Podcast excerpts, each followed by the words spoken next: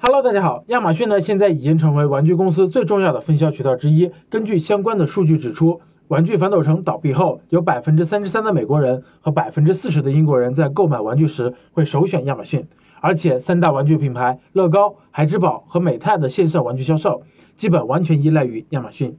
今天延续本周玩具和游戏类目，为大家带来一款孩子们非常喜欢的潜力爆品——史莱姆套件。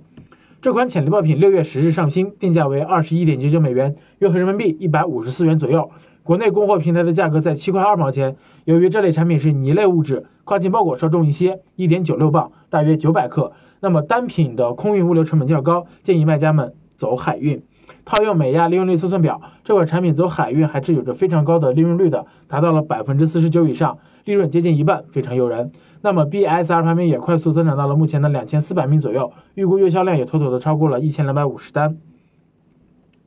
我们通过跨境选品工具欧路查找出了爆品所在的末级类目的销售趋势，发现这个类目增长非常的迅速，连续五年年增长率超过百分之七十，而且啊，在一七年和一八年增长分别超过百分之一百二和百分之一百三。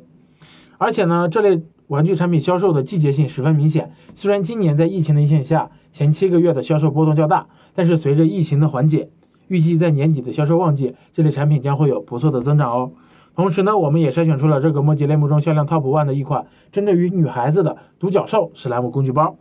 这款产品月销八千单，售价为二十七点九九美元，一个月的销售额就可以达到一百六十多万人民币哦。